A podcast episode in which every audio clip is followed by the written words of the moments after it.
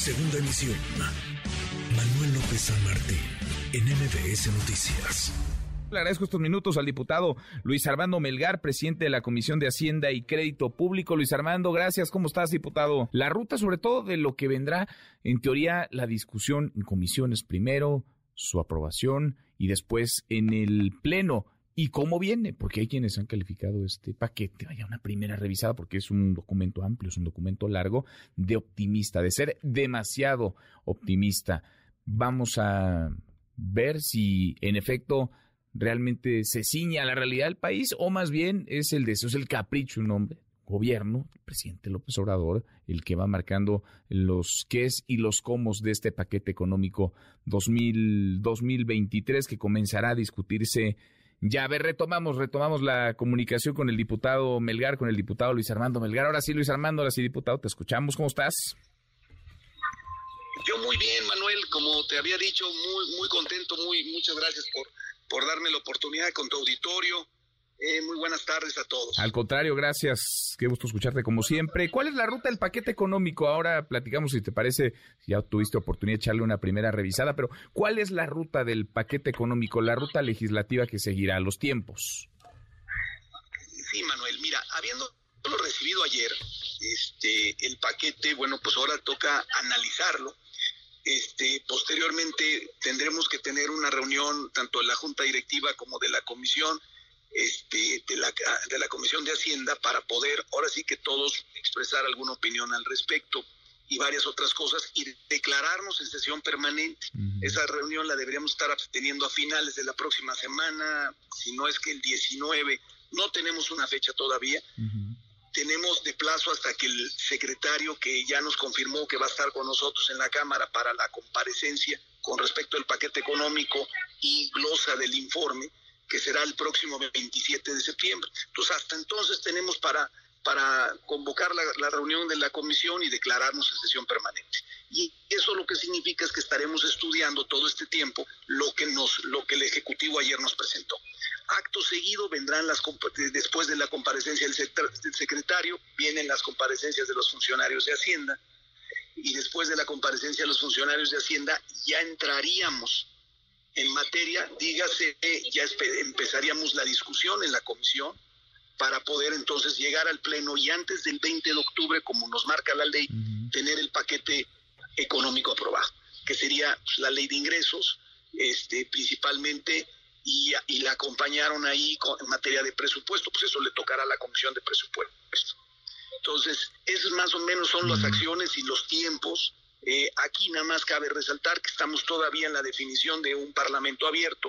Como no hubo miscelánea, Manuel, es decir, no, no hay cambios a la ley del impuesto al valor agregado, no hay cambios al, impuesto sobre la renta, este, ni a ninguna ley recaudatoria, este, lo único, ni al código fiscal pues quedamos básicamente con una, la certeza que nos da lo que ya se aprobó el año pasado y que está en vigor este año. Eh, ¿Lo verías en ese sentido, diputado Luis Armando, como un paquete, digamos, inercial, sin demasiadas sorpresas? ¿O cómo, cómo, lo, cómo lo lees? ¿Cómo viene esta propuesta del, del gobierno del presidente López Obrador? Pues mira, es un paquete que por un lado reconoce este, que el crecimiento de los, del servicio de la deuda va a ser importante entonces, dada la inflación que hay, dada la situación económica que estamos viviendo, pues vamos a tener con la alza de tasas, pues tanto el servicio de deuda en, moneda extranjera como el servicio de deuda en moneda en pesos, pues va a subir. Pues el gobierno nos está mandando un presupuesto donde en el 2022 tenemos un presupuesto de 7.1 billones y vamos a irnos a un presupuesto de 8.3 lo cual significa que estamos teniendo un incremento de 1.2 y arriba de un billón, o sea, el, 85% de esto es para servicio de deuda. Mm. O sea, te decía, este puede ser un, dato importante porque pues, obviamente hay un reconocimiento para que luego no se tengan problemas presupuestales de que las tasas altas pues te van a demandar mayores, o sea, mayores recursos, ¿no? Entonces, tienes eso por un lado. Y por otro lado, bueno, el incremento que se hace a los programas sociales, este, vamos a estar analizando cada uno de ellos, pero viene un incremento y, pues básicamente yo te podría decir que es, es lo que viene resaltado en la ley. Mm. Además de la, de la, Ley Federal de Derechos, que obviamente se tiene que actualizar conforme a la inflación. este, la inflación, como la proyectaron, es del 3%, son estimados. Ojalá. No sabemos realmente cómo se vaya a comportar la inflación el próximo año.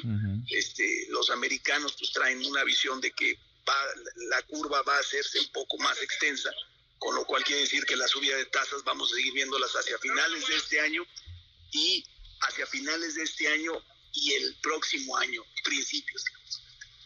Pues ojalá que la inflación estuviera en esos niveles. Eh, pagaríamos ahora mismo por, por tenerla ahí. Justo, claro, claro, totalmente de acuerdo contigo, ¿no? Pero creo que, creo que es un paquete que, que, que, busca ser transparente, que busca reconocer la realidad que, que se está viviendo en materia económica, no solamente en México, sino también a nivel mundial.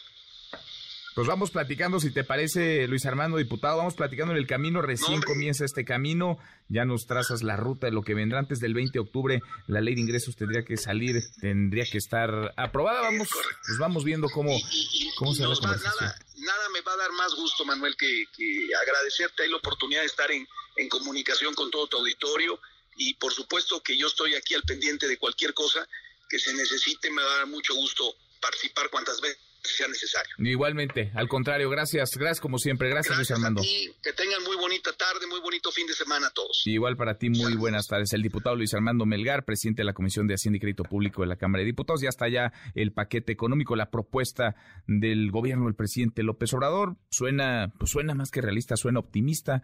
Vamos a ver, vamos a revisar la detalle. Noticias.